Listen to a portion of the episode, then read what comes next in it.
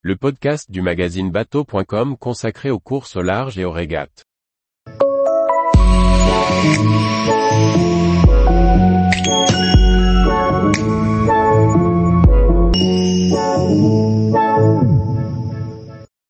Whitbread 1977 à 78, une édition qui a créé une génération de marins.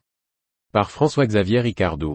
Dernier épisode pour revivre la Whitbread 1977 à 78.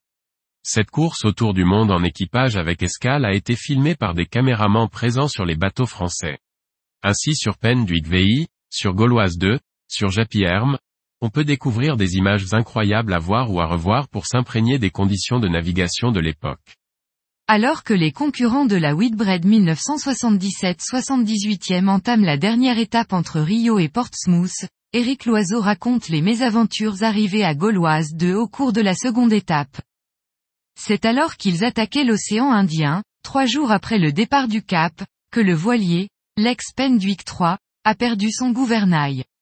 Après un retour au port pour réparer, s'en est suivi une succession de problèmes tant sur le bateau que sur l'équipage qui ont demandé de nombreuses manœuvres. Le récit compté avec précision, et les images incroyables ramenées au cours de cette course montrent les difficultés de vie pour les marins peu équipés, et peu aguerris dans ces eaux froides. Un témoignage qui reste encore époustouflant malgré son âge.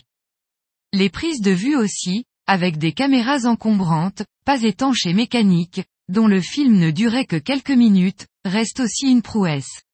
Prouesse qui nous permet aujourd'hui de partager ces instants d'anthologie. Cette course, qui a duré sept mois, a marqué les esprits. Elle marque aussi les coureurs qui deviendront pour la plupart de futurs coureurs au large qui porteront les couleurs de la France avec brio. Tous les jours, retrouvez l'actualité nautique sur le site bateau.com. Et n'oubliez pas de laisser 5 étoiles sur votre logiciel de podcast.